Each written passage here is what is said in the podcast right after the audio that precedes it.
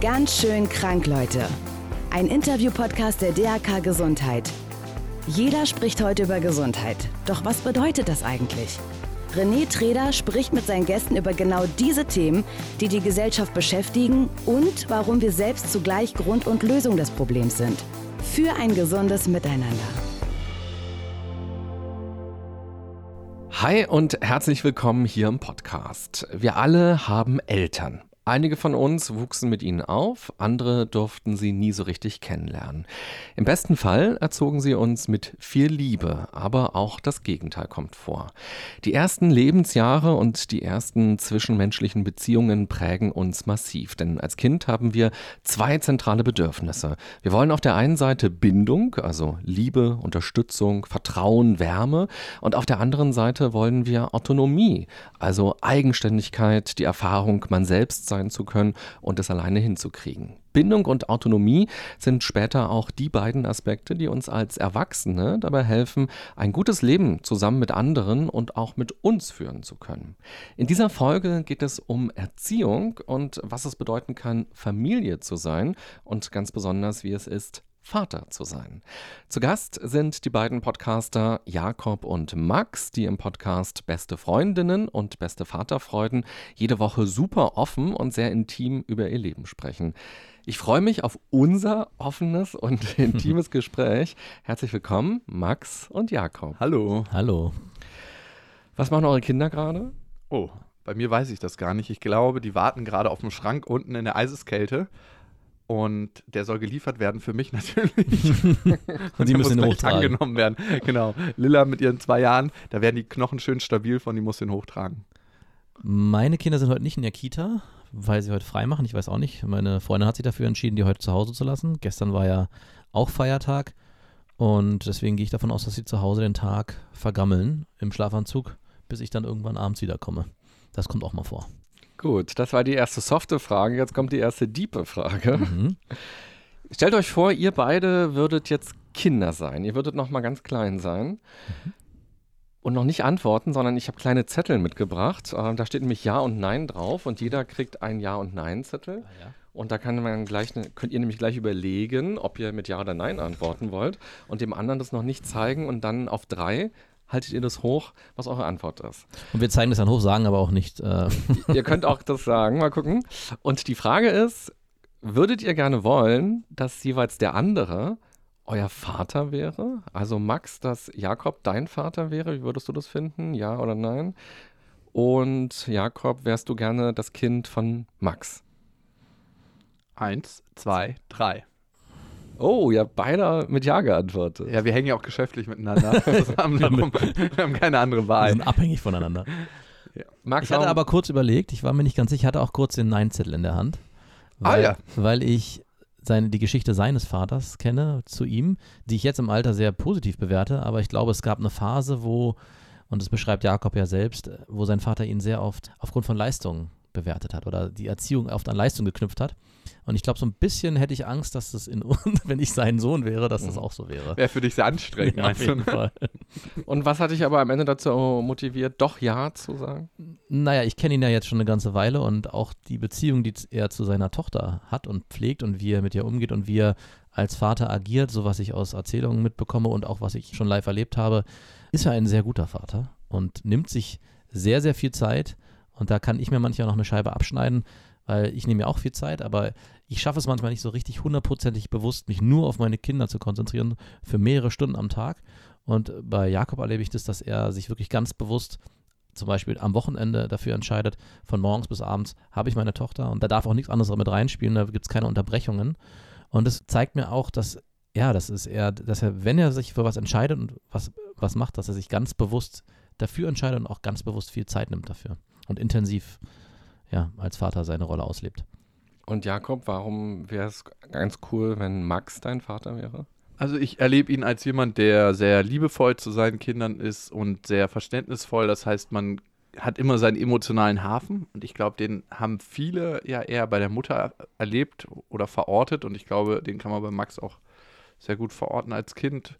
Ich glaube, das finde ich immer ganz wichtig, dass die Eltern nicht nur gucken, was macht mir denn Spaß und was ist so der halbwegs beste gemeinsame Nenner, sondern worauf haben denn meine Kinder Lust, ne? Man selber hat natürlich keinen Bock, irgendwie so ein kleines Pony im Kreis rumzuführen oder durch so einen Wald, aber die Kinder haben halt tierisch Bock zu reiten und deswegen macht man das eigentlich ist man ja ganz viel der Sklave von seinen Kindern mhm. und Max ist ein sehr guter Sklave. Ich habe da ein gutes Beispiel. Gestern war ja gerade Halloween und mhm. es ist nun etwas, was ich eigentlich gar nicht so sehr genieße, aber meine Kinder und vor allem meine Tochter verkleidet sich halt extrem gerne, schminkt sich sehr gerne. Ich hatte auch hier so ein schönes von ihr gemaltes Ding auf der Wange, was wahrscheinlich ein Totenkopf sein sollte, aber am Ende aussah wie eine Sonne und dieses an den Häusern vorbeigehen und da klingeln und Süßes oder Saures zu schreien. Alte Eier dabei haben. genau.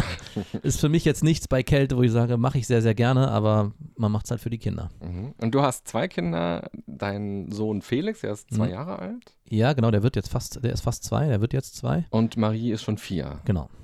Und bei dir, Jakob, ist es so, deine Tochter Lilla ist ungefähr anderthalb Jahre. Genau, genau. Wird bald zwei. Also hoffentlich. Weiß man immer nicht, ne? Wir leben in Berlin. Da gibt es Spritzen auf dem Spielplatz. Und wenn man sich äh, so überlegt, äh, wenn man irgendwann mal so zum Psychotherapeuten geht und eine Therapie macht, dann ist ja das Thema, wie bin ich eigentlich groß geworden, so ein riesiges Thema, so, weil die ganzen Schäden, die wir quasi so als Erwachsene haben, haben wir häufig so aus der Kindheit mitgenommen. Mhm. Und ähm, wir sind irgendwann schon lange, lange Erwachsene, aber irgendwie immer noch Kinder unserer Eltern und tragen ja noch so ganz viel mit. Ist es nicht total wahnsinnig, sich zu entscheiden, irgendwie ein Kind in die Welt zu setzen und so viel Verantwortung für so ein Lebewesen zu haben und zu wissen, oh Gott, ich kann auch so wahnsinnig viel falsch machen, selbst unbewusst falsch machen? Ja, total. Und dann denke ich mir, haben ja auch 10 Milliarden Menschen vor mir gemacht. Oder wie viele sind jetzt bereits verstorben? 7,5 Milliarden leben auf der Welt. Wahrscheinlich sind so zweieinhalb schon verstorben. Also 10 Milliarden vor mir haben es auch gemacht. Und ich kann auch sagen, ich habe mir darüber ja nicht so ganz viel äh, Gedanken gemacht. Bei mir ist das ja entstanden, also zufällig passiert. so, ging schon Sex davor, aber ich habe mich nicht bewusst dafür entschieden und gesagt, jetzt mache ich das. Das heißt, ich wurde sozusagen in die Verantwortung reingeschmissen. Bei dir war das ja ein bisschen anders, Max. Genau, ich musste mich bewusst dafür entscheiden. Also ich wollte auch Kinder bekommen. Schon sehr früh hatte ich den Wunsch, aber konkret einen Zeitpunkt hatte ich für mich im Leben nicht. Und wie du schon sagst, ja, es kommt irgendwann der Punkt, dass man sich fragt, schaffe ich das überhaupt? Also man wird ja nicht auf einmal, nur weil man ein Kind hat, ist man auf einmal in der Vaterrolle, äh, sondern man ist genau noch der gleiche junge Mann, der man vorher war. Oder ich habe mich eher gefühlt wie ein Kind. Und erst, und als ich dann meine Tochter bekommen habe, habe ich gemerkt, okay, ich müsste jetzt Vater sein, aber ich bin eigentlich immer noch dieser mhm. unverantwortungsvolle Typ von vorher. Und das ändert sich dann mit der Zeit. Und da habe ich auch erstmal kapiert, oder meine Eltern auch erstmal ganz anders sehen können, nämlich diese Phasen, die die mit mir als Kind hatten, die ja unglaublich schön sind und erfüllend sind und einen auch glücklich machen auf einer Ebene, die man vorher noch gar nicht erlebt hatte, die hat man dann auch mit seinen Eltern erlebt. Andersrum. Also als Kind und meine Eltern mit mir auch als Erwachsene und als Eltern. Und das hat mir nochmal ein ganz anderes Bild gegeben, dass dieses Elternsein gerade für in dieser frühen Phase der Kindheit was so Schönes ist und so Erfüllendes, was man sich oft auch als Erwachsener dann später gar nicht vorstellen kann, dass die Kinder, dass man selber für die eigenen Eltern so ein Glücksfaktor war, weil man ja auch durch die Pubertät vielleicht gegangen ist und dann auch mit 20, Mitte 20 irgendwie viele Streitphasen hatte mit den Eltern, dann bleibt so ein, bei mir ist so ein bitterer Nachgeschmack geblieben, so ja, es war vieles gut, aber es war auch vieles nicht so gut. Und da kam mir nochmal so, okay, die Verantwortung, die man für sein eigenes Kind übernimmt, die haben auch mal die Eltern übernommen und haben sich daran sehr, sehr stark erfreut. Warum wolltest du gerne Vater werden? Ich fand, es gehört zum Leben irgendwie dazu. Also irgendwie schon ganz früh dachte ich, ja, Kinder möchte ich und wenn dann zwei und es war so ein abstrakter Gedanke und dann gab es noch den zweiten Gedanken, ich will auf jeden Fall früher Vater werden als mein Vater. Also ich wollte eigentlich ein junger Vater sein. Das hat nicht ganz geklappt. Ich habe meinen Vater, glaube ich, um einen Monat unterboten. Wie alt warst du, als du Vater geworden bist? Ich war 34.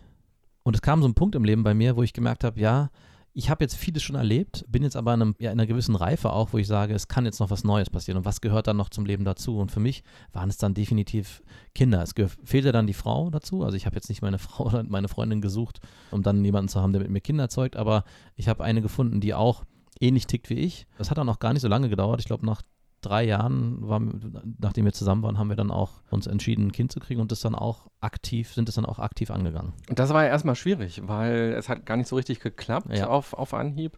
Und dann habt ihr Fruchtbarkeitstests gemacht genau. so. Wie war das plötzlich so zu wissen, oh Gott, das funktioniert gerade nicht? Und der Sex verändert sich ja dann vielleicht auch, wenn man dann so denkt, mhm. jetzt, wie, wann sind die fruchtbaren Tage? Jetzt müssen wir mal. Genau. Mensch, jetzt ist quasi nur Sex gewesen mit Spaß, aber ohne Kind am Ende. Also am Anfang war das gar nicht so schlimm für mich. Ich wusste ja erstmal noch gar nicht, dass es gar nicht klappt und es gab viel Sex. Das war sehr positiv für mich und es führte nicht zu dem ersten gewünschten Ergebnis, dass man gleich beim ersten Mal schwanger ist. Also gab es einfach immer noch mehr Sex und irgendwann kam dann meine Freundin mal auf die Idee, ja, irgendwie kann das ja nicht sein, das dauert jetzt schon zu lange, vielleicht lässt sie sich mal testen oder guckt mal, ob irgendwas anderes vielleicht der Grund sein könnte. Und dann gab es schon so einen ersten Verdacht. Ich weiß leider nicht mehr genau, was es war. Ich, mir wurde es dann so beschrieben, als die Eizelle löst sich nicht von alleine und sie brauchte so einen Kickstart. Aber wir waren vorher dann in so einem Fertility Center, in so einem Fruchtbarkeitszentrum, wo wir beide beweisen mussten, dass wir zeugungsfähig sind. Bei meiner Freundin ganz einfach durch eine Blutentnahme und bei mir nicht ganz so einfach. Ich musste ganz klassisch eine Spermaprobe abgeben mit allem, was dazugehört. Das Ergebnis war, dass es an mir nicht scheitert. Ich war zeugungsfähig und bei ihr gab es halt dieses Problem, dass die Eizelle nicht richtig losschießen wollte. Und dann sind wir in die Situation gekommen, dass sie eine Spritze verschrieben bekommen hat, mit der man dann auch ziemlich akut, zeitgenau innerhalb einer Stunde den Zeugungssex äh, durchziehen musste, damit dann in der Phase dann auch die Eizelle, die losgeschossen wurde, mhm. befruchtet wird. Und das war nicht so einfach für mich. Also vorher war alles kein Problem, aber dann psychisch sich darauf einzustellen, okay, du zeugst jetzt hier ganz bewusst, noch bewusster, als wenn man sich dafür entscheidet, ein Kind zu zeugen, ein Kind in diesem Moment, das wollte auch bei mir erst nicht so richtig funktionieren. Es hat dann geklappt, aber es war sehr anstrengend für meine mhm. Freundin dafür äh, Standhaftigkeit zu sorgen. Interessant, dass du auch gerade gesagt hast, wir mussten beweisen, dass wir zeugungsfähig sind. Mhm. Da steckt ja auch schon so ein Druck hinter und auch diese ja. Zweifel. Oh Gott, liegt es an mir? So, jeder hat diese Zweifel und vielleicht gab es bei dir sogar den Moment der Erleichterung. Ach, zum Glück, ich bin nicht das Problem und mal gucken, mit der Spritze können wir es ja gut lösen, ja. dass es dann doch noch klappt und was auch eine Beziehung für einen Stress mitmacht oder wie sich eine Beziehung vielleicht auch verändert, mhm. wenn dieser Kinderwunsch so nicht klappt. Ja, also da sind wir ja zum Glück nicht hingekommen, dass es dann am Ende nicht geklappt hat. Aber es gab schon so diesen Moment, so was, was wäre, wenn. Aber der blitzte nur kurz auf, weil wir noch in dieser Vorphase waren. Und ich hatte mir nicht so viel Gedanken darüber gemacht, dass es bei mir nicht klappt, komischerweise. Als es dann durch das Ergebnis feststand, war ich sehr erleichtert, aber vorher dachte ich, ach, das wird schon in Ordnung sein. Obwohl es ja eigentlich wahrscheinlicher ist, dass es eher der Mann ist als die Frau. Mhm. Und das war für mich dann für uns eine sehr große Erleichterung, als es dann geklappt hat mit der Schwangerschaft, weil das war dann ziemlich zeitnah, gab es dann den positiven Test.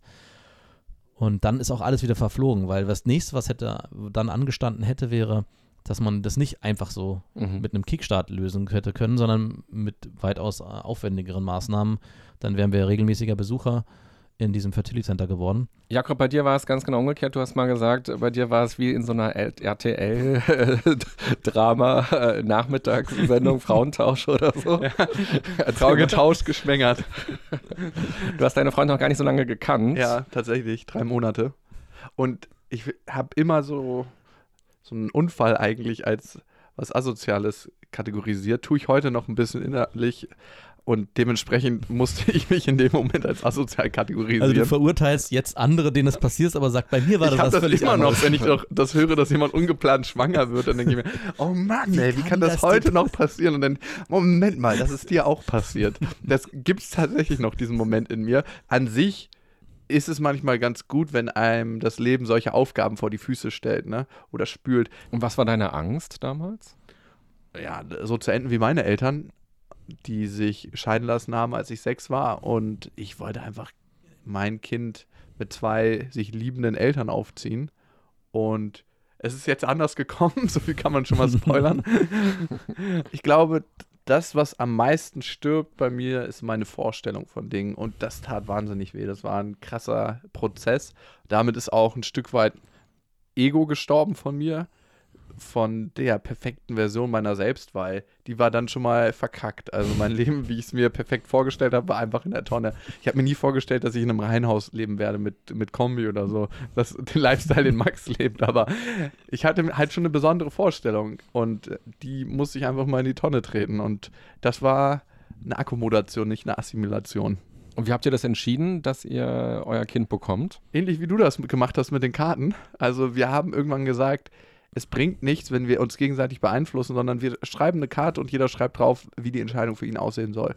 Und für mich war es immer so, dass die Frau auf diese Entscheidung mehr Anrecht hat. Also ich als Mann bin eher ein passives Mitglied in dieser Dreierkombination. Wir wussten auch noch nicht, ob es Zwillinge werden oder ein Einzelkind, aber ich habe eher ihr die Entscheidung überlassen, aber wir wollten sie trotzdem gemeinsam treffen und dann haben wir uns verabredet zu 19 Uhr an einem Abend und dann hat jeder sich einen Zettel genommen und das raufgeschrieben und dann hat jeder den Zettel von dem anderen aufgemacht und da stand zweimal Ja drauf und ein kleines bisschen in mir war so, oh Gott, krass, jetzt ist es wirklich entschieden. Und davor war es immer noch so den Gedanken wegschieben. Ich weiß nicht, ob du das kennst, wenn man so unangenehme Entscheidungen zu treffen mhm. hat und wenn man sich denkt, ja, eine Woche habe ich ja noch Zeit, dann brauche ich mir heute keine Gedanken darüber zu machen. So ähnlich wie die Steuererklärung und so war es. Du hast halt äh, zwölf Wochen Zeit insgesamt, da kannst du dich für eine Abtreibung entscheiden und ich habe das immer vorgeschoben und vorgeschoben. Ein innerlicher Teil wusste schon, dass das nicht passieren wird, das Abtreiben, weil wenn du diesen kleinen Erdnussflip mal irgendwann auf dem Ultraschallbild siehst, dann ist es schon wie als ob die Snackparty begonnen hat und dieser kleine Erdnussflip Teil der Familie ist. Und wenn du dann den Herzschlag hörst und merkst, das lebt eigentlich schon, dann fühlt man sich ganz, ganz anders damit, als wenn du nur hypothetisch weißt, es entsteht was. Und deswegen haben wir uns beide dafür entschieden und seit der Geburt habe ich es auf jeden Fall nicht bereut. Während der Schwangerschaft schon. Ich kannte die Story gar nicht, dass ihr einen Zettel beide hochgehalten habt. Das du hast ich. mich auch nie gefragt, wie René das getan hat. Vielleicht lag es daran. Wir können uns ja öfter jetzt treffen. auf jeden Fall. Und ihr habt in einer eurer Folgen mal so erzählt, dass natürlich so das Vatersein ganz viel verändert und ihr natürlich auch Angst hattet, so was für Freiheiten gibt ihr dadurch auf und was für Endgültigkeiten entstehen dadurch auch. Und umgekehrt habt ihr die Erfahrung gemacht, wenn ihr Frauen früher gedatet habt, die so Kinder hatten, hm. dass es für euch anders war. Also, dass ihr halt dachtet, ja, so ein One-Night-Stand ist jetzt nicht so einfach hinzukriegen, weil ich platze ja irgendwie in so eine Familienkonstellation rein. Und Max, du hast, glaube ich, mal erzählt, dass es sogar dir schwer gefallen ist, ja, einen hochzukriegen, wenn man ja. das so sagen darf, weil du dachtest, ich, ich gehe ja fast schon eine Bindung jetzt ein, mhm. wenn wir jetzt Sex haben, weil nebenan schläft irgendwie die Tochter und morgen frühstücken wir gemeinsam und ich bin schon fast Teil der Familie. Genau. Und dass ihr plötzlich gemerkt habt, Frauen wirken auf euch ganz anders, wenn sie ein Kind haben. Mhm. Und es bedeutet ja auch umgekehrt, ihr als Männer, wenn ihr ein Kind habt, wirkt ja auch anders auf Frauen. Man weiß ja nie, ob so eine Beziehung äh, irgendwie weitergeht oder ob man sich doch irgendwann mal trennt. Ja. Ähm, das heißt, diese Entscheidung, ein Kind zu bekommen, heißt heißt dann ja auch, äh, die künftigen Beziehungen können ganz anders sein. Mhm. Ich hatte ja schon ein Role Model, was mir das vorgelebt hat, dieses Leben, nämlich mein Vater. Der hat äh, vier Kinder von zwei verschiedenen Frauen. Also ich habe einen Halbbruder und zwei volle Geschwister, obwohl sich das natürlich alles voll anfühlt. Und ich habe gesehen, dass es da ganz gut klappt. Also ich hatte tatsächlich da ab und zu mal die Angst, wie wäre das, wenn man sich trennt, weil das musste ich ja mit einkalkulieren, wenn man drei Monate nur eine Probephase hatte, um das Ganze zu testen. Andererseits hatte ich auch einen Kumpel, der war siebeneinhalb Jahre mit seiner Freundin zusammen. Die haben alles geplant, minutiös und haben sich einen Monat nach der Geburt der Tochter getrennt. Also man muss auch dazu einkalkulieren, dass so eine Schwangerschaft und Elternwerden eine unglaubliche Strapaze für jede Beziehung ist. Also das muss man auch ein Stück weit überstehen und es entsteht was Neues. Es ist wie eine Brandrodung, wo dann danach neue Keime entstehen. Ich weiß nicht, ob es so extrem war für dich. Nee, so extrem war es nicht. Also es gab natürlich die Phase am Anfang, wo wir als Eltern extrem an unsere Grenzen gekommen sind, aber das lag vor allem am Schlafmangel und an der Belastung, die so ein Kind halt mit sich bringt. Aber nicht unbedingt in unserer Partnerschaft. Also die war gerade in der Phase sehr, sehr stark. Also wir haben uns da beide sehr unterstützt und gegenseitig geholfen. Also ich vor allem auch gerade in der Anfangsphase, was so dieses Schlafen und Abnehmen anbetrifft. Also das gab auch immer wieder Situationen, wo sie nochmal ins Krankenhaus musste, weil sich das, die Brust entzündet hat und dann musste ich auch ganz akut mehrere Tage da agieren und das hat uns eigentlich eher immer mehr zusammengeschweißt. Also so ein kleines Kind und auch die Ängste, die man da mit sich rumträgt, die machen eigentlich aus einer Partnerschaft was noch Stärkeres, noch was können. Können, können, ja, muss nicht immer sein. Aber wenn man, ja, sich, ich glaube, das ist auch nochmal der Unterschied zu, wir entscheiden uns bewusst für ein Kind und wissen, was dann dazugehören kann, auch wenn man es Weiß man das Nee, eben, wollte ich gerade sagen, auch wenn man es nicht weiß, man stellt sich irgendwas vor und es wird dann nochmal noch mal viel, viel extremer, als man sich es vorher vorgestellt hat. Aber der, der Gegensatz dazu ist halt, wenn man in so eine Situation reingerät und dann damit agieren muss. Und ich glaube, das ist schon so vom Nährboden so schlecht, dass wenn danach die Partnerschaft funktioniert, kann man drei Kreuze machen. Aber ich glaube, wenn man sich nicht vorher bewusst für ein Kind entschieden hat, ist es einfach extrem schwer, dass man danach noch als Partnerschaft funktioniert, wenn man in so eine, ja, das Kind war nicht geplant, sondern es ist jetzt irgendwie passiert und wir entscheiden uns dafür dass man das dann gut durchsteht. Um auf deine Frage zurückzukommen, ob ich andere Frauen anders wahrnehme oder die mich. Die einzige Erfahrung, die ich gemacht habe diesbezüglich, ist, dass ich als Mann eher ein positives Gefühl dazu habe. Also, dass Frauen, die mich wahrnehmen, in der Väterrolle eigentlich, also die Blicke sind diesmal, also so bilde ich mir das zumindest ein, positiver gestimmt als damals, als ich noch Single war. Aber vielleicht lag es auch daran, dass ich. Endlich erst so in festen Händen. genau. ja, das, das vergeben. Naja, und ich glaube vor allem, das steckt auch evolutionär drin, der kümmert sich um ja, sein Kind. Genau. So. Und ich glaube, deshalb ist es auch mal so ein, gerade in unserer Gesellschaft, noch so ein Hingucker, wenn wir sehen, mhm. der Vater hat das Kind um und mhm. fährt in der Bahn. Also mein Vater hat mich damals nicht gewickelt, weil Väter haben damals ja. ihre Babys nicht gewickelt. Das gab es einfach nicht. Das gibt es auch heute noch. Ein Kumpel für macht, zieht es heute noch durch. Wirklich? Ja. Wow, wie sieht denn seine Freundin das? Hm, die hat keine Wahl, die muss dann mit durch. Wow, nee, das gäbe es bei uns zu Hause nicht. Okay, wo wir jetzt schon so mittendrin sind in was sind gute Väter, was machen Väter aus, habe ich ein kleines psychologisches Spielchen mit euch vor. Und zwar kriegt jeder von euch einen Zettel und da steht ganz groß das Wort Vater drauf. Mhm. Und zwar so, dass in jeder Zeile immer ein Buchstabe ist. V-A-T-E-R. Mhm. Und ihr sollt ganz spontan gleich, ihr kriegt auch einen Stift, das quasi als Anfangsbuchstaben nutzen und euch überlegen, was sind, ja, wie, wann ist man ein guter Vater? Was muss man machen, um ein guter Vater zu sein? Welche Begriffe, welche Wörter fallen euch ein, die quasi mit V-A-T-E-R beginnen? Okay, Max, was steht bei dir bei V? Das war noch sehr, sehr einfach. Ich habe da Verantwortungsbewusstsein zu stehen. Also ich glaube, es gibt keine Situation, außer die, dass man selber eigene Kinder hat, dass man das, dieses Gefühl hat, und diese Schwere auch hat, äh, ich muss Verantwortung übernehmen. Nicht nur für mein, für mein Leben, was bisher ja irgendwie so dahin geplätschert ist, sondern auf einmal ist man in so einer ganz, also mich, für mich hat sich das wie so ein schwerer Rucksack angefühlt am Anfang. Ich muss jetzt hier in eine ganz andere Rolle reinschlüpfen und kann nicht mehr einfach nur noch irgendwelche Sachen aus egoistischen Gründen machen oder mich entscheiden, Dinge einfach so zu tun, wie ich drauf Bock habe, sondern ich muss immer im Hinterkopf behalten, was ist das Beste für mein Kind und ist es auch das, was ich für meine, für meine Tochter halt will. Und deswegen ist für mich Verantwortungsbewusstsein so eigentlich das Wort, was auch an erster Stelle steht bei dem Wort Vater und auch für mich das bedeutet. Und für dich, Jakob? Ich habe Vertrauen geschrieben, weil ich finde, das ist so eine der wichtigsten Eigenschaften, Vertrauen ins Leben zu haben. Dass man grundsätzlich positiv dem Leben gegenüber eingestellt ist, dass man weiß, dass all das, was passiert, in irgendeiner Weise in eine gute Richtung geht. Das haben mir meine Eltern mitgegeben und ich glaube, wenn man mit dieser Brille durchs Leben geht, ist es wie eine self-fulfilling prophecy, dass auch ganz viel von dem passiert. Also das war jedenfalls eine Hilfe. Mhm. Wobei du hast ja auch mal erzählt in, in den Podcast-Folgen, ihr seid sehr arm gewesen, so wenn es so beim Dessert zum Beispiel so Nachtisch gab es nicht so richtig oder nur kleine Portionen und so Götterspeise mit Vanillesoße, das war so was ganz Besonderes. Das heißt, so auch diese Unsicherheit. Und dein Vater, ähm, du hast ja schon gesagt, die, du bist ein Scheidungskind, mhm. dein Vater hat irgendwann die Familie verlassen und es gab so eine Phase zwischen 6 und 14, wo du ihn auch gar nicht so oft gesehen hast, ja. so einmal im Monat eigentlich bloß. Mhm. Und wo du mal meintest, dass dir da so ein Grundvertrauen, so ein Urvertrauen irgendwie verloren gegangen ist. Und quasi die neuen Freundinnen von deinem Vater, die fandest du auch doch ätzend und hast auch so einen Krieg mit denen geführt. Wie gut du aufgepasst hast. nee, ich darf man nicht hören lassen. das ist so richtig einer deiner festen Argumente. Moment mal, das kann gar nicht auf deiner Liste stehen. Okay. Na, es hat mich deshalb tatsächlich gerade irritiert, dass du das Aber du hast so völlig recht, du hast total recht. Und daran habe ich mich jetzt auch gerade erinnert. Dieses Vertrauen ins Leben kam erst, nachdem es meinen Eltern irgendwie besser ging. also, und ich würde tatsächlich sagen, dass es erst so ab 15, 16 in meinem Leben mir beigebracht wurde, aber trotzdem eine Nachhaltigkeit hinterlassen hat. Also, dass es immer noch in mir ist und dass es eine Qualität ist, die möchte ich gern meinem Kind von Anfang an mitgeben. Aber das war nicht eine Qualität, die mein Vater und meine Mutter mir von Anfang an mitgegeben haben. Also meine Eltern waren beispielsweise bei den Zeugen Jehovas und da gibst du ja dein Urvertrauen eigentlich in eine größere göttliche Gewalt ab. Und das ist für mich nicht wirklich Urvertrauen. Das wird jetzt ein bisschen äh, philosophisch. Darum hast du tatsächlich recht. Danke für den Reminder. Ab 15, 16 war das mhm. Thema Vertrauen groß. Mhm. Also eigentlich nach meiner Prägung und ich finde, die Pubertät ist eine entscheidende Zeit. Vielleicht fehlt mir deshalb so ein minimal Urvertrauen im Leben. Da könnten wir jetzt nochmal reingehen. Mit Sicherheit. Willst du gleich mal weitermachen mit dem A?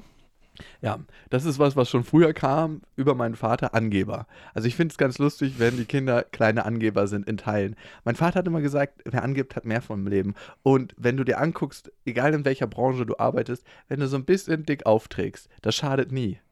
Also natürlich nicht, wenn du Ingenieur bist und sagst, ja, das Flugzeug, das wird schon irgendwo fliegen, aber in Die den Brücke meisten hält. Berufen, zumindest in den Medien, ist Angeberei, dich selber verkaufen können, meine ich vielleicht damit sehr, sehr gut. Also positiv sich gegenüber gestimmt sein und das auch zur Schau tragen können.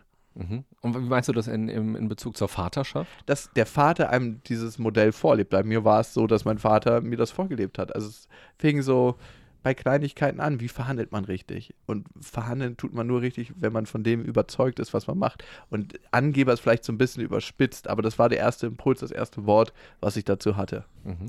Wer ist der Größte? Papa ist der Größte. so kommst Das muss Hause. aber immer implizit durchscheinen, das Mhm. sagt er natürlich nie. Aber Aber das das, sagen die Kinder dann. ja, Papa ist der Größte. Bis sie dann mit 14, 15 feststellen, dass es doch nicht Papa ist.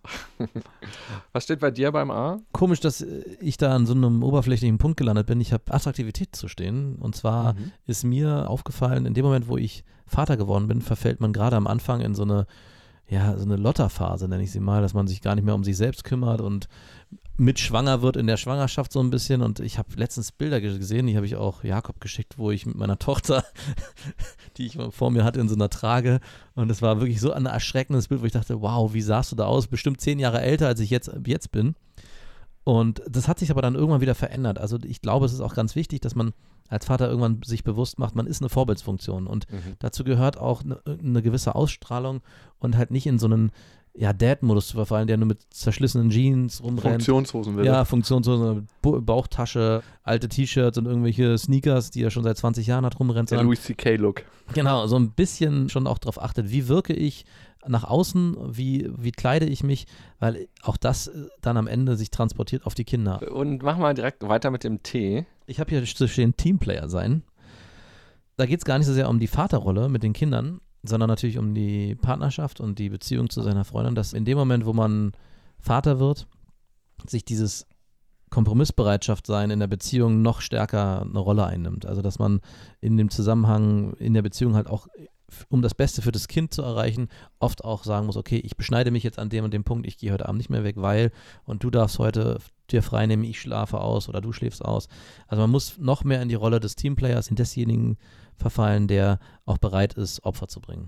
Obwohl man sagen muss, das mit dem Weggehen fällt dir ja leicht, weil du vorher auch nicht gerne weggegangen bist. Na, das ist ein sehr einfaches Modell für mich, weil meine Freundin dafür öfters weggeht und ich sage, okay, du darfst diesmal weggehen und dafür darf ich dann, weiß ich nicht, ausschlafen oder so. Aber ich kann Was mir da immer meine. Lorbeeren holen, weil ich äh, das, dies auf der Ebene eh nicht einlöse und dadurch aber auf an anderer Stelle mir meine Vorteile Dafür bläst du mir mal ein.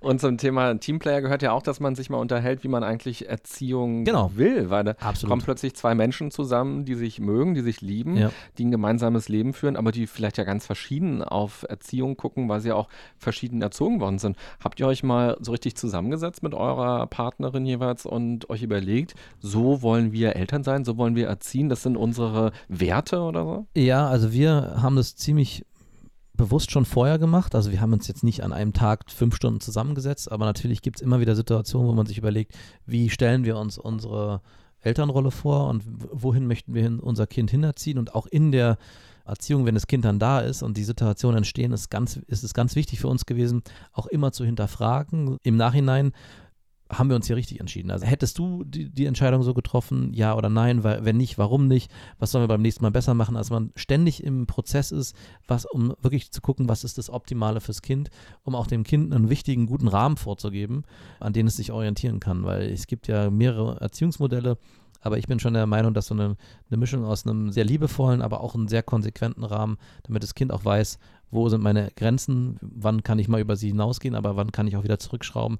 Und dazu gehört, ja, wie du schon sagst, dass man im Team arbeitet und gemeinsam diesen Rahmen definiert. Weil wenn man es nicht schafft, sich gemeinsam dafür einzusetzen, wie man die Erziehung gemeinsam gestalten will, dann kriegt man es doppelt und dreifach zurück, indem das Kind einem spiegelt durch sein Verhalten, was dann vielleicht nicht so positiv ist, dass ihr als Team nicht funktioniert habt.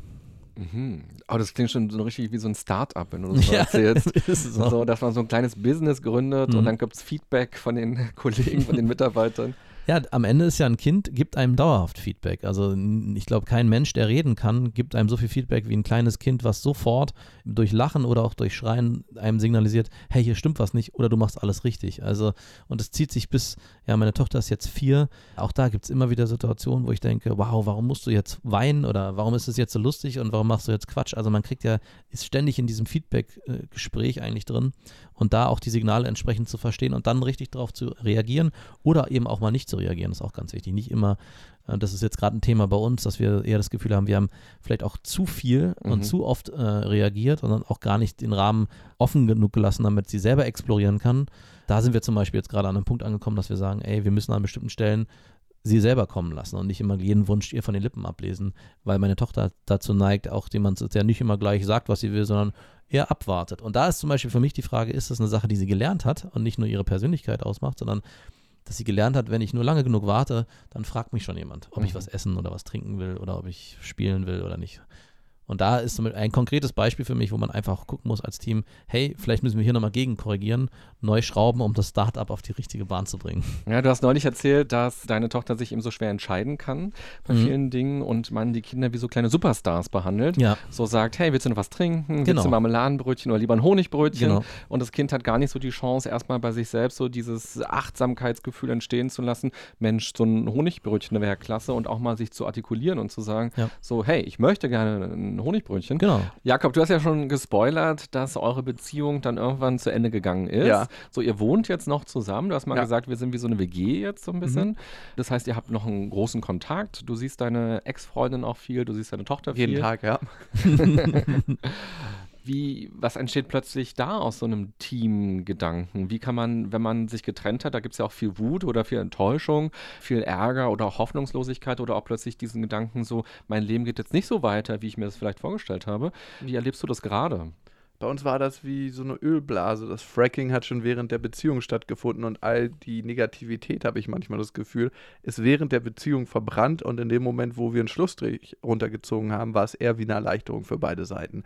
Das heißt, das war eine Phase, in der wir uns wieder neu formieren konnten und neu aufs Kind konzentrieren konnten. Also habe ich das als sehr, ja, ehrlich gesagt, entlastend empfunden und als Neuorientierung und als gute Sache, dass man nicht mehr das Beziehungsthema noch zu lösen hatte, sondern was ist das Beste für unser Kind und wie können wir damit am besten umgehen und agieren. Und das hat Spannung rausgenommen. Also für mich war es super, super gut. Ich hoffe für Sie auch, aber das ist das, was ich auf jeden Fall erlebe. Und wir werden von Monat zu Monat unterstützender. Wir waren wirklich mal Feinde. Mhm. Also dass keiner dem anderen die Butter auf dem Brot gegönnt hat. Und mittlerweile ist es so, dass wir einfach gucken, wie können wir den anderen unterstützen. Wenn der mal was machen will, wie kann der eine dann einspringen? Wir haben unsere festen Rituale, aber wir haben da nie so fest drüber geredet, wie das Max getan hat. Man muss natürlich zu unserer Verteidigung sagen, Max ist mit einer Sozialpädagogin zusammen und ist selber einer. Also da ist es klar, das ist also, ob zwei Psychologen ja. oder zwei Lehrer ein Kind kriegen. Die wollen alles richtig machen. Das habe ich extra ausgeklammert. der beste Schuster hat die schlechtesten Schuhe. Damit man nicht denkt, wir machen das ganz bewusst aus den Gründen, dass wir es vielleicht auch ein bisschen Jetzt können. können wir doch mal das und das Erziehungsmodell. Was heißt das eigentlich laissez-faire in der Praxis? genau, also bei uns kommt das eher aus der Entwicklung. Wahrscheinlich wäre es gut, das mal zu definieren, aber ich habe das Gefühl so, dass wir beide an der Tischdecke gezogen haben und jeder hat dem anderen ein Stück mehr gegönnt und hat der andere ein Stück mehr gegönnt und auf einmal ist der Tisch gedeckt und alle drei können dran essen. Ja, also ich muss auch sagen, dass ich in der Erzählung von Jakob, auch in unserem Podcast Beste Vaterfreuden, über die Zeit eine extreme Veränderung gemerkt habe. Also es gab am Anfang wirklich dieses, wow, da wird sich ständig dran gerieben und Jakob kam auf auch einen Podcast und hat Sachen erzählt aus der Beziehung und über seine Ex-Freundin. Ich dachte, pff, ey, ganz schön hart, ganz schön schwierig. Mann, du bist jetzt Vater einer Tochter und das sind Situationen, die muss man und ich aus meiner heilen Weltblase habe dann darauf geguckt und dachte, man, ihr müsst als Team agieren und ihr müsst bestimmt auch Rücksicht nehmen und das hat sich aber dann extrem gewandelt. Also ich erlebe dich, also Jakob jetzt mittlerweile als unglaublich kooperativen und extrem Teamplayer in dieser Trennung. Also, dass es eigentlich ja, glaube auf jeden Fall besser ist als davor, wo ihr noch in einer Gemeinschaft zusammengelebt habt. Und in dem Moment, wo irgendwann der Punkt kam, okay, wir trennen uns jetzt, seid ihr als Eltern, glaube ich, nochmal hundertprozentig aufgeblüht und macht, glaube ich, weiß ich nicht, von außen, glaube ich, sieht es aber aus, einen viel, viel besseren Job. Und es fühlt sich auch von außen sehr, sehr gut an zu hören, wie gut ihr miteinander euch um euer Kind kümmert Ja. und auch miteinander viel, viel besser klarkommt. Auf jeden Fall. Also es war eine Zeit lang so, dass ich nach Hause gekommen bin und die Anstrengung eigentlich erst zu Hause angefangen hat. Das heißt, ich kam von einem sehr erschöpfenden Arbeitstag nach Hause und Mhm. wusste, die Tür geht auf und jetzt beginnt die eigentliche Anstrengung. Und das war eine Phase über zwei Jahre, in der ich überhaupt keine Erholung empfunden habe. Und so muss es meiner Ex-Freundin auch ergangen sein. Und heute ist es natürlich anders und ich glaube, es verlangt einem viel Toleranz ab, wenn man dann merkt, der andere datet neu zum Beispiel und gibt einem das Kind und dann sagt man, wenn der andere sagt zum Beispiel, wie lange bleibst du weg? Ja, bis 23 Uhr denke ich mal so, mach einfach so lange, wie du willst, ich pack das hier zu Hause. Dass sowas kommt, also dass man dem anderen das auch gönnt und dass man am Ende will, dass er die beste Version von sich selber werden und die glücklichste und zufriedenste Version von sich selber werden kann. Das ist gerade im Wachstum, ist noch nicht ganz da, aber ich sehe auf jeden Fall einen Keim. Mal gucken, wie der durch den Klimawandel sprießt, aber das werden wir sehen. Was hilft denn, dass das wächst? Die eigene Zufriedenheit mit sich selber und ich glaube, das Reinwachsen in die neue Situation, das Sterben lassen der Vorstellung, wie was zu sein hat. Andere Frauen daten. Andere Frauen daten, vielleicht auch das.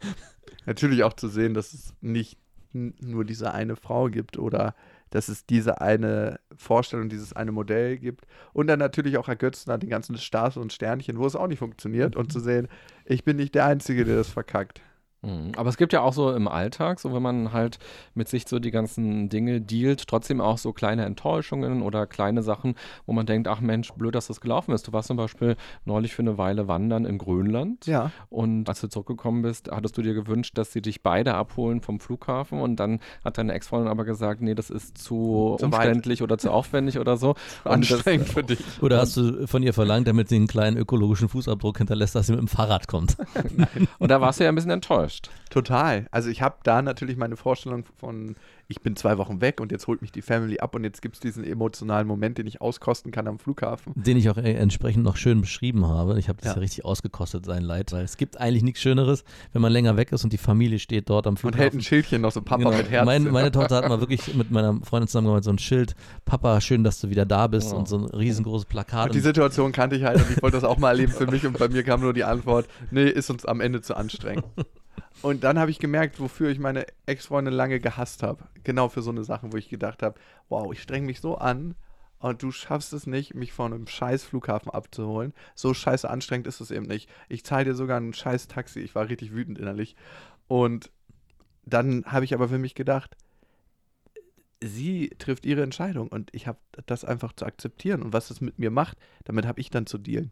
Also Also- wie kann man es denn schaffen, dann trotzdem noch gute Eltern zu sein, wenn quasi so eine Konflikte auf der zwischenmenschlichen Elternebene stattfinden? Ja, die Sachen zu sich holen. Also zu sagen, das hat nur auch was mit ihr zu tun, dass sie keinen Bock hat, äh, mich abzuholen. Das hat jetzt nichts mit mir als Persona zu tun und mich nicht angegriffen zu fühlen von wegen, äh, ich bin nicht genug, ich, äh, sie mag mich nicht oder sie, sie hat halt keine Lust dazu und sie ist vielleicht in manchen Bereichen nicht so aktiv wie ich. Und ich kann dann gucken, was macht das für mir für ein Gefühl, ein Gefühl der Trauer, ein Gefühl der Unzufriedenheit und das kann ich dann mal hochkommen lassen und dann löst sich das ja auch wieder auf. Und dann geht man als zwei gereinigte Personen, die dann aufeinandertreffen und den, dem anderen nicht die Verantwortung zuschieben für die Gefühle, die es in mir macht, weil die macht es ja nicht gegen mich, sondern für sich letzten Endes, weil Mhm. sie keinen Bock hat, nicht weil sie mir eins auswischen will Mhm. und sagt, den Vollwichser, den hole ich nicht vom Flughafen ab, weil er so ein Spaß gewesen ist in den letzten zwei Jahren. Also das ist ja nicht ihre Motivation, gehe ich jedenfalls nicht davon aus. Vielleicht 10% Wir stecken. rufen sie gleich mal an. Ja. Okay, gucken wir nochmal auf deinen Zettel. Was ist denn dein T gewesen? Äh, ich habe ein englisches Wort benutzt, Zeit, Time, weil ich finde, das habe ich bei meinem Vater erlebt, dass mein Vater war dann irgendwann an den Wochenenden nur noch da nach der Trennung und da würde ich sagen, alle Monate mal, jeden Monat, jeden zweiten Monat und dann gab es so ein konzentriertes Wochenende, wo wir alles reinpacken mussten, was wir verpasst hatten. Rollerskaten, da und da hinfahren und das war dann so eine konzentrierte Zeit und es war gar nicht so eine reale Zeit, weil man eigentlich nur so Action-Momente erlebt hat und sein Vater nur als diesen diesen Animateur erlebt hat auf einer ganz bestimmten Ebene. Und darum glaube ich, ist qualitative und quantitative Zeit wichtig. Dass man Momente hat, wo auch nichts passieren muss, also ich bin selber immer wieder, weil ich es ja so gelernt habe, oben, wenn ich mit meiner Tochter morgens bin, dass ich denke, jetzt müssen wir das spielen, danach gehen wir schaukeln, danach kann sie sich an den Ring hochziehen Stimmt. und runterziehen, dann äh, rutschen wir ein paar Mal, dann kann sie vom Küchentresen springen und ich fange sie auf, dann werfe ich sie hoch. Das heißt, ich bin in der ganzen Zeit dieser, in dieser Aktivität, anstatt mal sich hinzusetzen und zu gucken, was will sie gerade und wenn sie gerade Bock hat, 15 Minuten alleine zu spielen und mir alle fünf Minuten mal irgendwie zu sagen, Papa, guck, das sagt sie jetzt immer, Papa, guck. Und, und ich so, ja, ich gucke die ganze Zeit. Dass das auch total ausreicht und dass nicht das Gefühl entsteht, und das ist durch diese quantitative Zeit, die man verbringt, es muss was passieren. Es ist so, als ob man auf eine Party geht und eine Erwartungshaltung hat. Es muss was passieren. Oder in eine Disco geht und sagt, ich muss heute irgendwie den Partner fürs Leben finden. Nein, Mhm. muss man nicht. Und die Situationen, die sich daraus entwickeln, aus der Nullerwartung, sind im Grunde viel schöner. Mhm. Dann machen wir gleich mit dem E weiter. Was steht bei dir auf dem Zettel? Das passt eigentlich ganz gut zu dem, was ich gerade gesagt habe. Ergebnisoffen. Das heißt, dass man keine Erwartungshaltung an seine Kinder hat, dass sie dem eigenen Bild nachleben müssen, dass sie beruflich erfolgreich werden müssen oder dass die und die Berufe gut sind und die und die sind schlecht. Also ich hätte jetzt zum Beispiel als innerliche Haltung, ich würde nicht unbedingt wollen, dass meine Tochter Pornostar wird. Pornostar wird beispielsweise oder Sexworkerin, ne? Aber wenn sie das für sich sieht, dann muss ich irgendwie einen Weg finden, Das zu verhindern. Das waren jetzt zwei sehr extreme Beispiele. Die challengen selbst mich in meiner spirituellen Ausrichtung. Also, walk your talk heißt es ja immer so schön, das tue ich nicht. Nein, das, ich habe gemerkt, dass meine, speziell mein Vater, nicht immer sehr ergebnisoffen war. Was in vielen Aspekten gut war. Also, man sollte sein Abitur machen. Also, das würde ich jetzt auch für meine Tochter mir wünschen, weil daneben, danach steht einem die Welt viel offener, als wenn du einen Realschulabschluss machst. Und trotzdem zu gucken, wenn sie gerne Jura studieren möchte oder Medizin. Also das sind jetzt zwei Sachen, die ich ihr nicht unbedingt empfehlen würde. Obwohl das viele vielleicht als sehr erstrebenswert ansehen würden, dann muss ich dafür offen und bereit sein. Weil das ihr Weg ist, den sie letzten Endes gehen möchte. Und das finde ich, also Jura und Medizin jetzt speziell, weil ich glaube, da steckt mittlerweile so eine Maschinerie hinter, dass es ganz spezielle Felder innerhalb der Medizin und auch als Jurist braucht, um da ein sehr zufriedenes, erfülltes Leben zu führen. Nur mal, um das auszuschmücken. Aber darum ergebnisoffen. Und auch wenn sie mal Sachen nicht so gut macht oder verliert oder einfach scheitert, auch damit gut sein zu können und nicht zu glauben, oh, das ist ja mein Abbild. Wenn die scheitert, dann scheitere ich auch automatisch als Elternteil. Mhm. Ja, das ist, glaube ich, so ein ganz wichtiger Punkt, wa? dass man sich das auch bewusst macht, dass das Kind nicht die eigene Verlängerung ist der Persönlichkeit und dass Frag man da nicht Richie. so viel reinlegt, sondern dass man das auch die, die Chance gibt, ein Individuum zu werden, eine Persönlichkeit zu entwickeln. So. Ja, also es ist ja, ich meine, ich habe das gerade so im Spaß gesagt. Lionel Richie, der hat ja von seinem heroinkranken Bandmitglied irgendwann die Tochter adoptiert, ne, Nicole Richie. Und auch zu sehen, was sie für einen Weg teilweise gegangen ist und dann trotzdem unterstützen und liebend zu sein. Ich habe das einmal erlebt bei einer Dokumentation, die ich gedreht habe über einen Heroin-Junkie und der war mit seiner Mutter so krass in der Verbindung, dass sie trotzdem, was er alles gemacht hat, er hat sie über Jahre beklaut und sich davon Heroin gekauft, immer eine Grundbasis an Emotionalität und Liebe gehalten hat. Und auf einer ganz gewissen Ebene war sie ein Vorbild da für mich, dass obwohl das Kind sowas macht, man trotzdem in Liebe mit dem Kind ist und es nicht sagt, du bist was, du oder du bekommst meine Liebe, wenn du was dafür tust. Mhm. Max, was steht bei deinem E? Bei mir steht experimentierfreudig sein und bleiben. Das Ja. passt ja wieder gut zu dem Pornothema und dem Sex. genau. Und ich hatte das vorhin so ein bisschen so gesehen, wie Jakob an, am Anfang beschrieben hat. Also es gibt, es hört sich vielleicht ein bisschen aufregender an, als es ist, aber eigentlich meine ich damit, dass man immer nicht, nicht immer gucken sollte, was mache ich jetzt mit den Kindern. Klar sollte man auch sich äh, Ausflüge überlegen und mal gucken, welche Grenzen kann man jetzt vielleicht auch austesten mit den Kindern, dass man sagt, man geht heute schwimmen oder man fährt irgendwo hin, wo es ein bisschen, äh, ich sag mal, extremer wird, aber am Ende Kletterpark oder so. Aber dass man auch offen bleibt für die Dinge, die einem die Kinder präsentieren. Also wenn man einen großen Ausflug plant und dann sagt, nee, ich möchte aber nicht, ich möchte zu Hause bleiben und zu Hause spielen und lass uns irgendwie ein Rollenspiel übernehmen, dass man da auch einfach offen bleibt für und bereit ist mit den Kindern eben diese Experimente auszuprobieren, dass man sagt, ich, wir, wir spielen jetzt hier Puppentheater zu Hause und daraus entstehen dann ganz andere Arten von Spiele, die man sich vorher, glaube ich, gar nicht so ausgemalt hat. Also was wir ganz oft machen, sind so Rollenspiele zu Hause, die dann irgendwo ganz anders landen, wo sie angefangen haben. Es hat irgendwie mit, nein, nicht in die Richtung. also, dass wir irgendwie ein Puppentheater spielen und dann landen wir irgendwo, keine Ahnung, im Garten und sind auf einmal dabei, den Rasen zu mähen, obwohl das damit überhaupt nichts zu tun hatte. Das ist ein ganz plattes Beispiel, auch wenn Jakob ganz andere Beispiele im Kopf schwingt. Nee, überhaupt nicht. Nein. Und das habe ich auch erst so richtig gelernt mit Kindern, dass man nicht immer so auf Schienen fahren sollte, sondern immer offen bleiben sollte für alles, was so kommt. Also und da halt einfach, ja, experimentier freudig bleiben sollte und immer wieder neue Sachen ausprobieren sollte. Mhm. Das ist ja eigentlich sehr parallel zu dem, was du auch gerade gesagt hast, Jakob. Also in beidem steckt ja so eine Offenheit. Mhm. Offenheit im Moment so zu sein, was passiert, so was ja. bietet das Kind hat, was will das Kind auch und mal gucken, wo das hinführt. Und bei dir eben diese Offenheit grundsätzlich, äh, wie wird sich das Kind entwickeln, was will, was Bis will es dann kommt in der Praxis, ne? Walk your talk, also, habe ich ja schon gesagt. Mal gucken, ob mich das Leben dann auch herausfordert und tatsächlich prüft, ob ich das so wahr mache. Mhm. Viele Sachen lassen sich natürlich in der Theorie leichter sagen, als sie sich dann letzten Endes leben lassen. Aber ich glaube, es ist schon mal gut, zumindest auf der Gesprächsebene eine gute Grundbasis zu haben, von der man dann aus agieren kann. Dann Max, der letzte Buchstabe. Was ist bei deinem R? Bei meinem R steht Ruhe. Und damit meine ich vor allem Ruhe bewahren. Also es gibt immer wieder ja, Situationen, wo man denkt, oh Gott, wir müssen jetzt hier agieren und wir müssen was tun und das Kind schläft drei Tage nicht oder ganz klassisch bei uns war, gerade beim ersten Kind, wenn es krank war, schnell zum Arzt, vielleicht sogar ins Krankenhaus, wenn es hohes Fieber hatte, 41 Fieber, oh Gott, was kann passieren? Aber auch mental gibt es ganz viele Situationen, wo man am Ende gar nicht so schlimm, wie man es vielleicht vorher erwartet hat. Und Jakob, was ist dein letztes Wort? Also knüpft da an, Rebsvertrauen habe ich darin gemacht.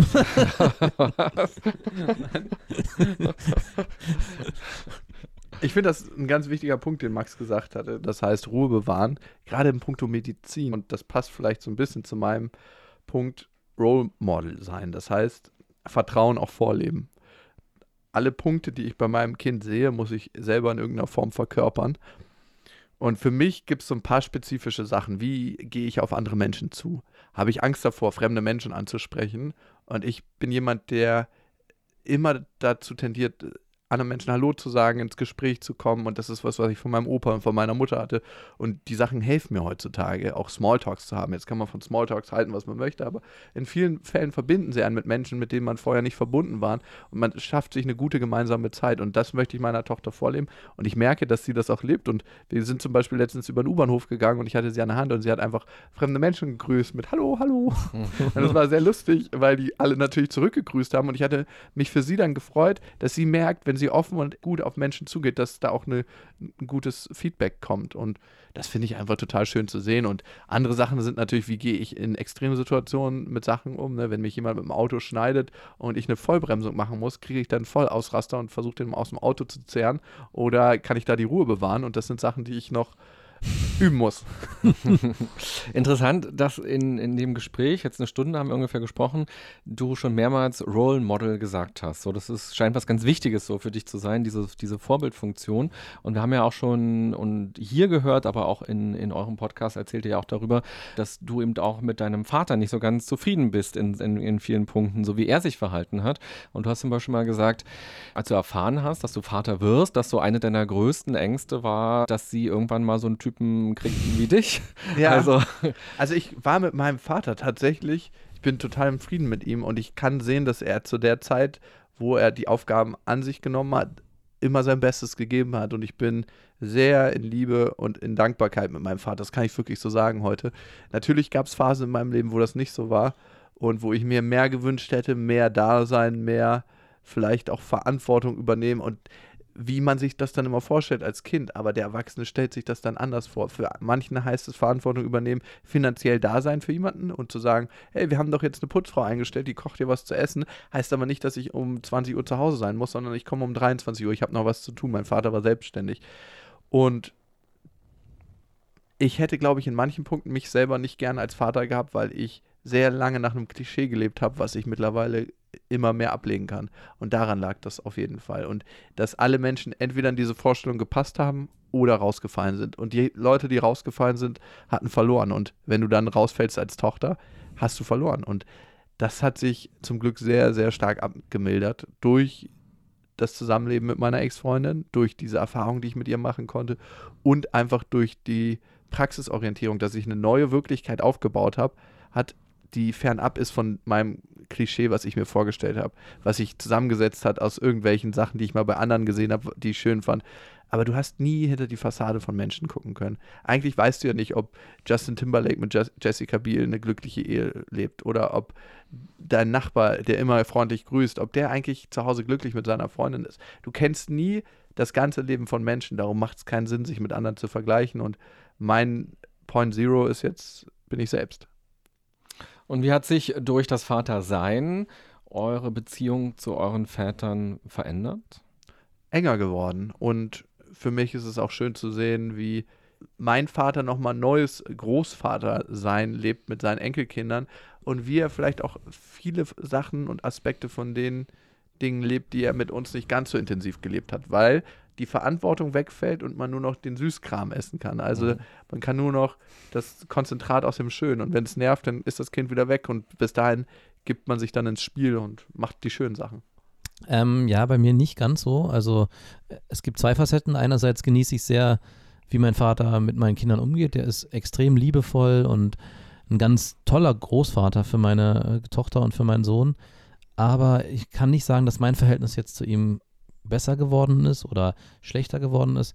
Es ist eigentlich immer noch so wie vorher und es kommt natürlich doch noch hinzu, dass meine Eltern in gewisser Form auch immer noch vor allem auf sich fokussiert sind. Also es ist nicht so wie zum Beispiel bei meiner Freundin, wo die Großeltern oder ihre Eltern regelmäßig eigentlich die Kinder haben und auch haben wollen. Also ganz aktiv danach fragen, können wir mit denen einen Ausflug machen, können die mal wieder bei uns schlafen, können sie mal zum Nachmittag bei uns vorbeikommen, wollt ihr nicht alle zusammenkommen?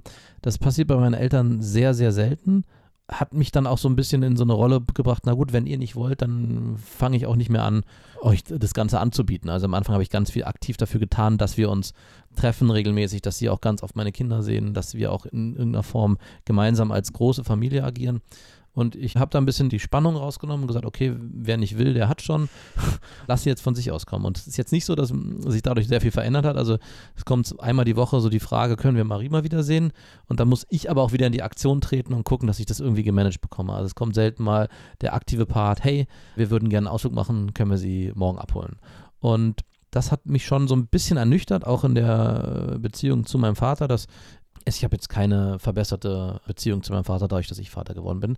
Aber es ermahnt mich nochmal selbst äh, für meine Zukunft, um zu gucken, dass ich schon will, dass wenn meine Kinder irgendwann vielleicht auch mal Kinder haben, dass ich einfach auch in der Rolle anders sein möchte und aktiver an dem Leben meiner Kinder teilnehmen möchte, als es jetzt von meinen Eltern zum Beispiel der Fall ist. Du bist so ein richtig nerviger Großvater, der sich in der Garage einnistet und immer irgendwie da ist.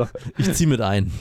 Ja, das Thema eigene Eltern finde ich auch nochmal super spannend, weil man wächst ja erstmal so auf in so eine Welt und man kriegt gar nichts anderes mit. So, man, die Eltern sind so das einzige Role Model, was man so hat und man denkt, so muss es sein. Ja. Und irgendwann kriegt man ja über Freunde auch mit, ach guck mal, da ist es ja ganz anders. Und wenn man irgendwann erwachsen ist, kriegt man erstmal mit, was alles so passiert ist, was nicht passiert ja. ist. Man merkt so die Macken, die man hat, so, wo kommen die eigentlich her? Oder die Dinge, die einen so ärgern, auch in, in Konflikten mit anderen Menschen, dass man so spürt, Mensch, Mensch, da, da habe ich ja irgendwie Defizite so in, in meiner Entwicklung mitbekommen. So. Also ich spüre das ganz stark, dass ich so eine, so eine intensive Auseinandersetzung habe. Eigentlich seitdem ich so 30 geworden bin, jetzt bin ich 40 geworden vor kurzem, so diese letzten zehn Jahre sind nochmal so eine Jahre voller Reflexion.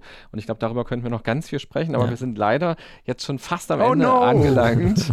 Vielleicht müssen wir uns nochmal treffen und über Eltern, über unsere Elternbeziehungen mm. sprechen. Ja. Auch nochmal ein spannendes Thema. Die letzte Frage von mir an euch beide ist, ist, wenn eure Kinder so alt sind wie ihr, nämlich so Ende 30. Ende 20 meinst du? Was würdet ihr euch wünschen, dass sie über euch sagen und wie stellt ihr euch im besten Fall das Miteinander vor? Verlässlich, da, wenn man ihn braucht, hat ein offenes Ohr für mich, verständnisvoll und in Extremsituationen auch ein Partner. Und das finde ich immer ganz wichtig, dass man nicht so eine hilflose Krabbe dann ist, sondern sagt, okay, dann fahren wir da vorbei und holen uns das Geld wieder. also was es auch immer bedeutet. Ich möchte jetzt nicht klingen wie so ein Mafia-Boss, aber das ist ein Gefühl, was mir mein Vater zum Beispiel gibt. Ist nicht immer da, aber wenn es total darauf ankommt, dann gucken wir, wie wir es regeln können. Und dann wird es auch in irgendeiner Form geregelt. Und das finde ich ist ein total gutes, schönes Gefühl, jemanden zu haben, den man auch in ganz vielen anderen Aspekten befragen kann, auch in nicht nur geschäftlichen, sondern in ganz, ganz vielen Lebensaspekten. Und das wäre ich gerne. Jemanden, der trotz seines Alters ein Partner auf Augenhöhe ist. Mhm. Also ich würde von meinen Kindern gern hören, und zwar nicht nur oberflächlich, sondern auch wirklich, dass sie so meinen, Mama, Papa, ich hatte eine extrem schöne Kindheit, an das, was ich mich erinnern kann. Ich erinnere mich nicht an sehr viel, das ist immer ein schlechtes Zeichen in der Kindheit. Und dann würde ich gerne auch den Satz hören, Papa, weißt du, was mir besonders wichtig war, dass ich immer zu dir kommen konnte. Und egal was es war, ich wusste immer, ich bin bei euch gut aufgehoben. Ich hoffe, dass ich das auch schaffe, weil die Phase wird erst noch kommen, nämlich in der Pubertät und danach, dass ich jemand sein kann für meine Tochter und für meinen Sohn, der, egal was sie auch für Fehler machen egal was sie auch sich vielleicht auch leisten sollten, dass sie trotzdem wissen, sie können jederzeit zu mir kommen und ich werde sie nicht verurteilen, sondern akzeptieren, dass es zu ihrem Leben dazugehört und dass die Entscheidungen, die sie in dem Moment getroffen haben, halt aus dem besten Gewissen gewesen sind und dass Fehler halt einfach dazugehören. Ja, da steht auch noch eine spannende Zeit mit der Pubertät bevor. Vielleicht sollten wir uns dann in 10, 15 Jahren auch nochmal treffen und eine neue Folge genau. machen, wie dann euer Vätersein sich entwickelt. Der böse Onkel Jakob holt Marie mal von den Partys. genau. Ganz am Ende unseres Podcasts hier gibt es immer drei Halbsätze, die mhm. alle Gäste beantworten müssen. Vielleicht fangen wir bei dir mal an, Max. Mhm. Ein gesundes Miteinander bedeutet für mich. Bedeutet für mich als Vater und als Freund in der Beziehung Rücksichtnahme natürlich und Kompromissbereitschaft zueinander. Der erste Schritt dorthin wäre? Zwischen den Zeilen lesen können. Und dafür sollten wir jeden Tag mindestens einmal masturbieren. Auf jeden Fall. Jakob. Jawohl. Ich bleibe dabei, ich logge das ein. Äh, Jakob, ein gesundes Miteinander bedeutet für mich, wenn alle regelmäßig aufeinander Acht geben. Ja, ja. und der erste Schritt dorthin wäre, die Augen aufzumachen im Leben und zu gucken, wie geht's anderen und nicht nur, wie geht's mir selber. Und dafür sollten wir jeden Tag mindestens einmal. Diese Frage wirst du nie wieder ernsthaft stellen können. Dass es mir und anderen gut geht. Nein. Ich, tatsächlich, ich glaube, ich bleibe bei die Augen aufmachen und gucken, was im Computerzimmer so passiert, wo das Geräusch herkommt. Jakob und Max, vielen Dank, dass ihr hier im Podcast gewesen seid. Ich glaube, man hat einen guten Eindruck davon bekommen, wie euer Podcast auch abläuft. Vor allem zum Ende. Ja, und viele, viele spannende Sachen. Und ich glaube, viele Themen sind so groß, auch für unser Leben so groß, dass es sich lohnt, da generell mal drüber nachzudenken und auch ja, mit anderen Leuten auch darüber zu sprechen. Total. Und zu wissen, es kommt in der Praxis dann doch anders. Mhm. Liebe Podcast-Hörerinnen, lieber Podcast-Hörer, Max und Jakob sagen am Ende immer ihres Podcasts, es gibt kein richtig oder falsch. Das will ich auch gerne mal aufgreifen. Es geht darum, einen Weg für sich zu finden, den man gehen will. Am besten entscheidet man sich bewusst für ihn. Und das geht wiederum am besten, wenn man erkennt, warum man so ist, wie man ist. Also warum man so fühlt, warum man so denkt und eben auch, warum man sich so verhält und ob man das will oder ob man es sich anders wünschen würde. Und dafür lohnt es sich, sich auch mal intensiv mit dem Miteinander auseinanderzusetzen, das man selbst erlebt hat, als man klein war. Die ersten Bindungen, die ersten Beziehungen prägen uns extrem stark. Das heißt aber nicht, dass wir das alles nur kopieren, was wir als Kinder erlebt haben. Manchmal machen wir auch das genaue Gegenteil und rebellieren unser ganzes Leben lang. Wenn wir unsere Muster verstehen, können wir die Dinge auch anders machen, zumindest ein bisschen leichter. Und ich glaube, genau das zeigt auch dieser Podcast hier. All die Menschen, die ich seit einem Jahr getroffen habe, waren irgendwann an dem Punkt, dass sie sich entschieden haben, irgendwas in ihrem Leben ganz bewusst anders zu machen. In diesem Sinne, alles Gute für dich und höre doch auch gerne mal in eines der anderen Interviews rein. Hier ging es zum Beispiel schon um Burnout, Krebs, Bodyshaming, Alkoholabhängigkeit, Behinderung, aber auch Humor und Transsexualität. Bis bald, bye bye, sagt René Träder. Das war ganz schön krank, Leute. Der Podcast der DAK Gesundheit mit René Träder. Danke fürs Zuhören und abonniert gerne unseren Podcast, um keinen der folgenden spannenden Gäste mit ihren inspirierenden Geschichten zu verpassen. Und nicht vergessen, für ein gesundes Miteinander.